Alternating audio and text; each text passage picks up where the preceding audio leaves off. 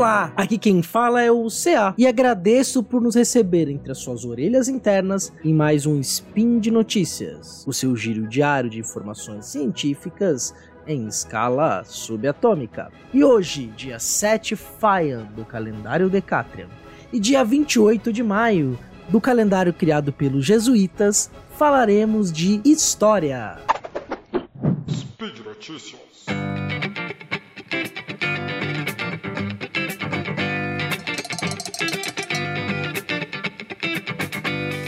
Tudo bom com vocês, pessoal? Para mim, eu sempre digo isso e não é mentira, não é demagogia. É sempre um prazer estar aqui com você nesse giro diário de informações científicas que é o Spin de Notícias. É um, é um prazer gigantesco fazer parte da equipe do Portal Deviante, coisa que eu me orgulho, inclusive tá até na descrição do meu Lattes, que é o meu currículo acadêmico, de tanto orgulho que eu sinto de estar aqui nesse projeto que é incrível, que eu pude conhecer pessoas maravilhosas de áreas diferentes, né, de pensamento diferente ao longo desses anos aí de SciCast e Portal Deviante. E no Spin de Notícias de hoje, eu vou dar uma continuidade ao que eu tratei no Spin anterior. Eu falei no Spin anterior do lançamento do livro Ensino de História e História Pública, Diálogos Nacionais e Internacionais, que foi organizado pelo Bruno Flávio Lontra Fagundes e pelo Sebastian Vargas Alvarez, um livro publicado pela, pela editora Fecilam em conjunto com o programa de pós-graduação em História Pública e o mestrado profissional em História, né, que trouxeram reflexões sobre a história pública e o ensino de história. Hoje eu vou falar de um capítulo específico que é do historiador estadunidense Mills T. Kelly. E o título do capítulo é como é pensamento, dois pontos. Como os alunos aprendem sobre o passado. Ele faz uma reflexão muito interessante sobre como é que os estudantes de história e os alunos da educação básica aprendem sobre o passado. O que é aprender sobre o passado e por que aprender sobre o passado? O Mills Kelly é professor da George Mason University, que é uma universidade pública situada no estado da Virgínia. A especialidade do Mills Kelly é em História dos Estados Unidos, Humanidades Digitais, História Pública Digital, Pedagogia Histórica e História Moderna da Europa Ocidental. Que aqui no Brasil a gente chama de História Moderna. Eu fui professor de História Moderna durante 10 anos. É, essas são as especialidades dele. Então, né, ele vai trabalhar justamente nessas questões. E no, nesse capítulo específico, que tem um link no post do livro, o livro já falei no, no spin anterior, é um livro gratuito e reúne é, estudos e pensamentos de historiadores brasileiros, australianos, estadunidenses, colombianos, argentinos. É uma publicação muito rica, totalmente acessível, gratuita e os capítulos não são longos. Então é interessante as reflexões que se faz nesse texto, né? Que ele vai se perguntar, né? Vai é, se perguntar, por exemplo, qual é o, a compreensão desses estudantes sobre a ideia de, sobre o conceito de pensamento histórico. Essa é a pergunta é, principal do texto. Então, qual a sua compreensão sobre o conceito de pensamento histórico? Que ele está perguntando para esses alunos, né? E a reboque dessa questão, não menos importante, é por que a história deve ser ensinada, né? E é interessante porque ele vai começar a expor, o texto dele, uma concepção que vem lá do século XIX de, de por que, que se ensinar história, né? Ele não trata disso no texto, quem está acrescentando essa nota de rodapé sou eu. Mas se a gente olhar para o século XVIII, final do século XVIII, a história passa a ser um objeto de interesse. É onde alguns autores marcam que nasce a cultura de história, que o passado passa a despertar interesse de uma série eh, de pessoas ligados ao mundo intelectual, acadêmico e científico. Né? Embora academia e ciência naquele período não sejam iguais que a gente tenha hoje, mas eu vou colocar nesses termos para ficar de mais fácil compreensão.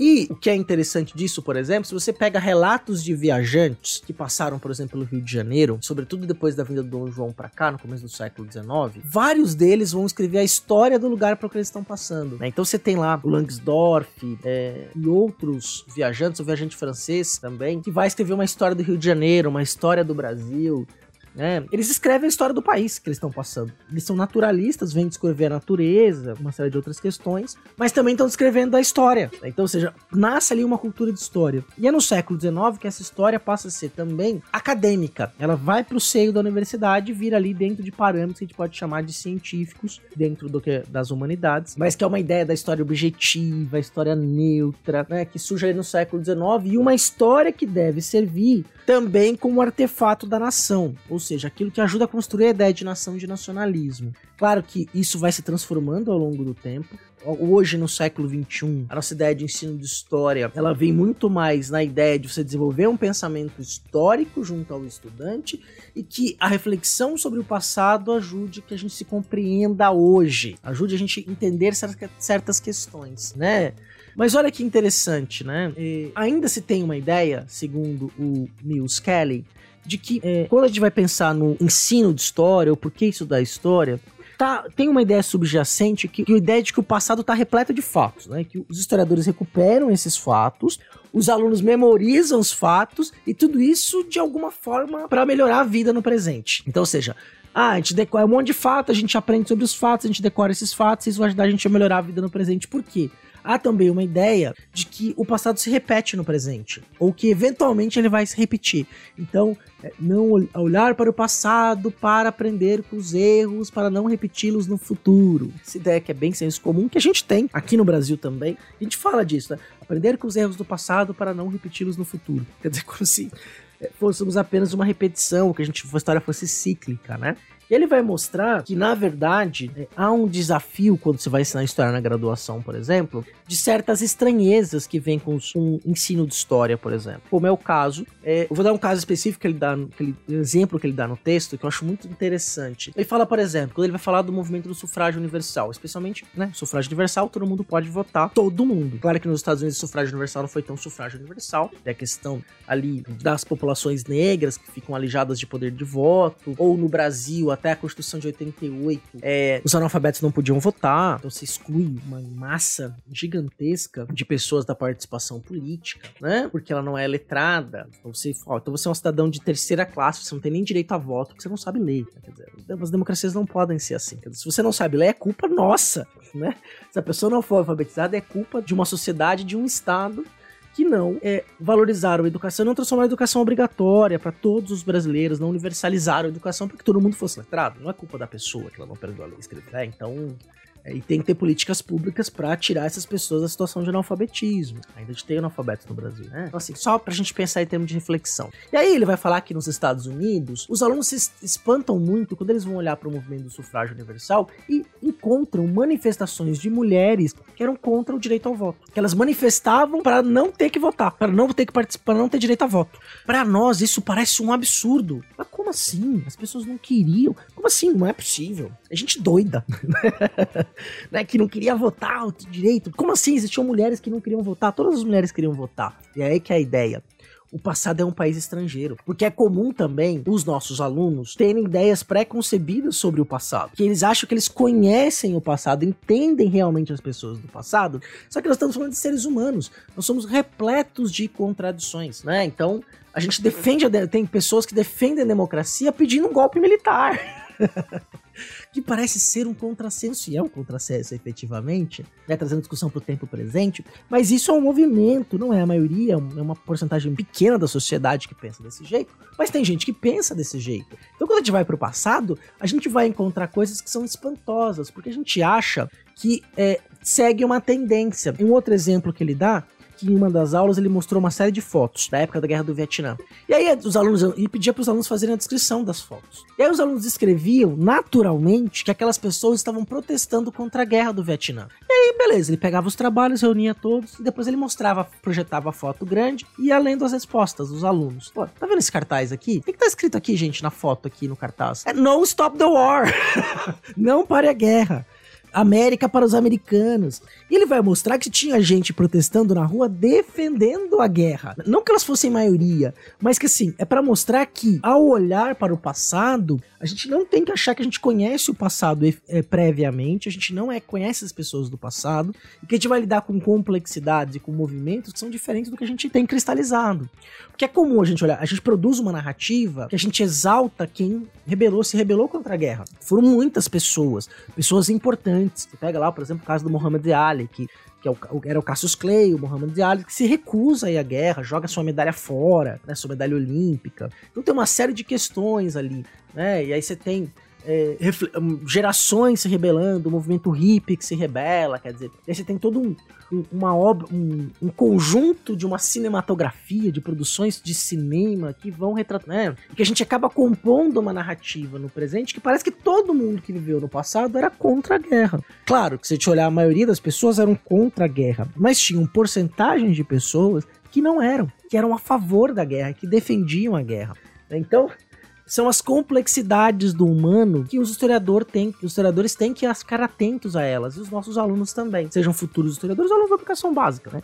O passado não é um lugar de pleno conhecimento. O passado é um lugar da estranheza, sobretudo, né? Então, é, ele traz ali uma. É só essa reflexão, né, que ele vai fazendo ao longo do texto. É um texto curtinho, de 12 páginas, super gostoso de ler. E já traz essa, essa sensação, essa questão prática que a gente vivencia no dia a dia, de mostrar é, para os nossos alunos que o pensamento histórico ele é muito mais complexo. Eu vou inverter a ordem que ele fala no texto, mas é interessante. Ele vai falar, por exemplo, que o, o, os estudantes no, normalmente reduzem a ideia de pensamento histórico a cinco perguntas. Né? Então seria assim: o primeiro, o que aconteceu? Né? E pensamento histórico é você pegar os documentos, né, só uma nota de rodapé importante, referente ao ensino de história. Um dos objetivos do ensino de história aqui no Brasil, nos Estados Unidos, é desenvolver o pensamento histórico. O pensamento histórico não é uma coisa muito simples de ser feita, né? E ele fala que os alunos, normalmente os estudantes de história, vão é, ter cinco tópicos porque seria para definir o que é o pensamento histórico. Seria o primeiro, o que aconteceu? Segundo, quando isso aconteceu? Terceiro, por que isso aconteceu? Quarto, quem era o responsável? E quinto, que ele diz que é uma questão corolária. Isso vai cair na prova? É, são cinco perguntas sobre pensamento histórico. E aí, antes de chegar nesse ponto, ele elenca 15 pontos que vão definir o pensamento histórico. Eu vou tomar liberdade de ler, tá? Primeiro, a capacidade de saber a diferença entre uma fonte primária e uma fonte secundária. Dois, a capacidade de fornecer a fonte, ou seja, descobrir quem criou a fonte, quando foi criada e assim por diante. Terceiro, a capacidade de obter informações sobre a autoridade da fonte, de avaliar essa autoridade à luz de outras evidências. Olha, é o pensamento histórico, como ele é um pensamento científico. Capaci 4. A capacidade de definir fontes em sua ordem cronológica adequada, entender por que essa ordem é importante. 5 a capacidade de construir um argumento original com base em evidências de várias fontes. 6. A capacidade de reconhecer a estranheza do passado sem ser desencorajado por essa estranheza. É que eu tava falando agora, né? Por contrário, a estranheza que aqui é o barato da coisa, entendeu? Que dá o tesão, vamos dizer assim. 7. A capacidade de fazer julgamentos comparativos sobre as evidências. 8. A capacidade de reconhecer o que não se sabe ou não se pode saber a partir das evidências disponíveis. A gente não tem todo, a gente não consegue reconstruir o passado. Tem coisa que a gente pode responder, tem coisa que a gente não pode responder. E dizer, ó, isso as evidências não permitem que eu afirme, faz parte do pensamento histórico, faz parte do pensamento científico. A gente não pode afirmar algo, a gente não tem evidência para afirmar algo. A gente não tá aqui pra doutrinar ninguém, pelo amor de Deus. A gente não tá mentindo para as pessoas. a gente parte de as nossas afirmações partem de evidências. E tem coisas que a gente pode, tem coisas que a gente não pode provar. E o que a gente não pode provar, a gente vai tentar investigar para ver se a gente consegue encontrar, a partir de uma variedade de fontes documentais, uma resposta para aquela pergunta. 9. A capacidade de entender que os eventos são entendidos de forma diferentes por pessoas diferentes. Eu tive essa conversa esses dias, né? Um amigo da época da minha escola, conheço ele há mais de 20 anos, bem mais, na verdade. E aí ele fala: Ah, é que você tá me falando aí sobre a ditadura, eu só acredito se você me trouxer uma pessoa que viveu na época. Eu queria explicar pra ele, ó, meu, meu amigão. Seguinte, cada pessoa, se você pegar eu e você, daqui a 10 anos, perguntarem qual que, que a gente achou da década de 10 do século 21, você vai dar uma resposta e eu vou dar outra completamente diferente. É o que, que o historiador tem que fazer? Buscar documentos que consiga, a partir desta memória, chegar a outras versões. Ou falar, olha, essa versão aqui tá mais próxima, porém a visão do outro também contempla esse outro aspecto. Mas não é porque a pessoa viveu o tempo que ela tem uma autoridade é, incontestável sobre aquela memória, porque a memória também muda. A gente tende a lembrar das coisas conforme nossas experiências de vida vão mudando de forma diferente. Uma menina de 20 anos que olha seu baile de debutante de 15 pode achar aquele vestido meio ridículo, aquela coisa meio cafona, depois fala, nossa, olha lá tal. Quando ela tiver 60 anos, ela vai olhar para quando ela tinha 15 anos e vai ter uma perspectiva completamente diferente da que ela tinha aos 20, aos 30. Ela vai, talvez olhe com grande saudade, com grande orgulho, nem vai pensar que era breca, fora, coisa parecida, mas ela vai se lembrar da sua juventude, é, de como as coisas eram mais simples naquela época, que não tinha boleto para pagar, não tinha filho, família, né, ou outras questões, né, que também envolvem a nossa evolução humana, quer dizer, evolução não, a nossa trajetória de vida. As pessoas podem não ter filhos, mas trabalham, têm outras experiências. E a gente vai rememorando essas experiências de formas diferentes. E a nossa olhar para o que está acontecendo hoje vai influenciar também o nosso futuro na memória no futuro. Então a memória ela é importante, mas ela não é necessariamente é, a verdade sobre o passado. Nem a história necessariamente é uma verdade, mas a gente busca entender o que se dizia ser verdadeiro no passado. Não sei se ficou muito teórico, esse que é o professor de teoria da história falando também. Ele tá bem longo esse spin, então vamos seguir aqui pra gente terminar. 10, tá? Então eu falei da questão das visões diferentes das pessoas, que é o 9, agora 10. A capacidade de triangular entre as fontes. É bem simples de entender, né? 11. A capacidade de fazer perguntas investigativas. Não apenas o que aconteceu, mas por que aconteceu dessa maneira e por que não aconteceu daquela outra maneira, né? Isso é bem bacana. 12. A capacidade de reconhecer o papel da causalidade. 13. A capacidade de criticar a evidência tanto em seus próprios termos quanto em termos de seu valor para um projeto analítico mais amplo. Ou seja, você pode fazer a crítica do documento ou da evidência a partir do que você consegue coletar dentro daquele próprio período, ou também dentro de uma, um arcabouço teórico maior, que é a da tua tese, por exemplo, né? Um projeto analítico mais amplo. Você consegue fazer uma crítica às evidências também. 14 a capacidade de reconhecer linhas de argumentação no pensamento histórico, ou seja, entender a historiografia, como é que eh, os historiadores compõem uma visão sobre o passado também seguindo linhas teóricas, seguindo uma tradição historiográfica, como essas discussões se desenvolvem. 15. E por último, a capacidade de apresentar o passado de forma clara, seja por escrito ou em outras mídias, dizendo o que pode ser dito e não dizendo o que não pode. Né? Então, o que pode ser dito sobre o passado? Como a gente trabalha o passado? Isso que a gente faz aqui no podcast. É uma forma de. Faz parte do desenvolvimento do pensamento histórico. Falar sobre o passado de forma clara. Espero que esteja sendo claro em outras mídias, no caso o podcast. E aí, ele prossegue a discussão, né? Ele fala a discussão de uma série de questões sobre o ensino de história, sobre essa questão do passado. E no final, ele faz uma reflexão sobre a questão das mídias digitais, né? Que as mídias digitais representam uma oportunidade desses estudantes de história não apenas acessarem documentos, porque hoje ficou muito mais fácil, acessa jornais do século XIX na Hemeroteca Digital Nacional. Nos Estados Unidos também existe uma série de arquivos públicos que estão digitalizados. Você consegue ter acesso a um corpo documental imenso de forma digital, né? Mas não só isso. Ele diz que as mídias digitais podem representar uma oportunidade do aluno poder fazer história, divulgar história, produzir um conhecimento histórico com a, usando as mídias digitais como ferramenta para conseguir desenvolver melhor o pensamento histórico. A gente só desenvolve o pensamento histórico quando a gente pratica uma história. É por isso que tem uma ideia na educação básica de trabalhar com fontes. Por exemplo, há dois spins atrás, três spins atrás, eu falei é, de um trabalho que discutia o ensino de história sobre a ditadura civil-militar em época de disputas de narrativas negacionistas sobre a ditadura, ou disputas de narrativas sobre esse passado. É, e o que ele fez esse trabalho com documentação histórica em sala de aula. Então os alunos puderam ter acesso a essa documentação, trabalharam com conceitos para desenvolver essa ideia é, do ensino de história sobre a ditadura civil militar, na qual os alunos puderam eles terem a experiência de lidar com documentos, alunos de educação básica no caso, e aí ajudou eles a desenvolver o pensamento histórico, fazer questões sobre o passado. Então passa por ali também. Porque a gente não tá formando necessariamente é, historiador na educação básica, mas olha os pontos que eu li do pensamento histórico. É, poxa, se a gente pega uma notícia, é capaz de entender como ela foi produzida, quem produziu, quais fontes foram utilizadas para produzir essa notícia. E aprofundar, a gente vai evitar, por exemplo, que é, cair em fake news. Se as pessoas tiverem o um mínimo de noção de como é que se constrói uma, uma, uma narrativa jornalística ou histórica, elas vão ter uma capacidade muito clara de entender se aquilo na, na hora, por exemplo, isso aqui tá errado, tem uma coisa estranha, tem uma estranheza aqui. Então vamos lá verificar, em, vamos triangular fontes para descobrir se isso aqui é verdade ou não, se não é uma fake news, né? E a gente sabe hoje que fake news define rumos na vida das pessoas, né? Seja de pessoas que vivem numa realidade paralela ou mesmo da tomada do poder do Estado por meios democráticos ou não, que vai mudar a vida de todo mundo. Então é, isso faz parte é, de um desenvolvimento de, uma, de um direito à história em sociedades democráticas. Gente, perdão, ficou enorme isso aqui. Foi mal aí, Felipe. Desculpa aí, pessoal. Desculpa, chefão. Ô mão grandão.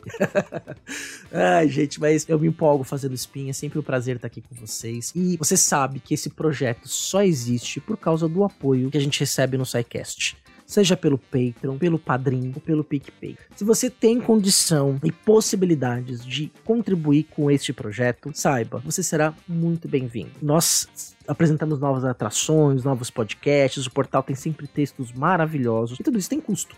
Então é importante que você nos ajude a continuar com esse projeto de divulgação científica de domingo a domingo, 365 dias por ano. Vou ficar por aqui, link do livro tá no post. Aguardo pelos seus comentários e até amanhã.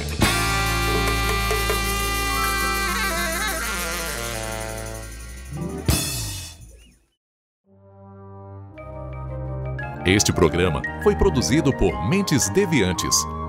deviante.com.br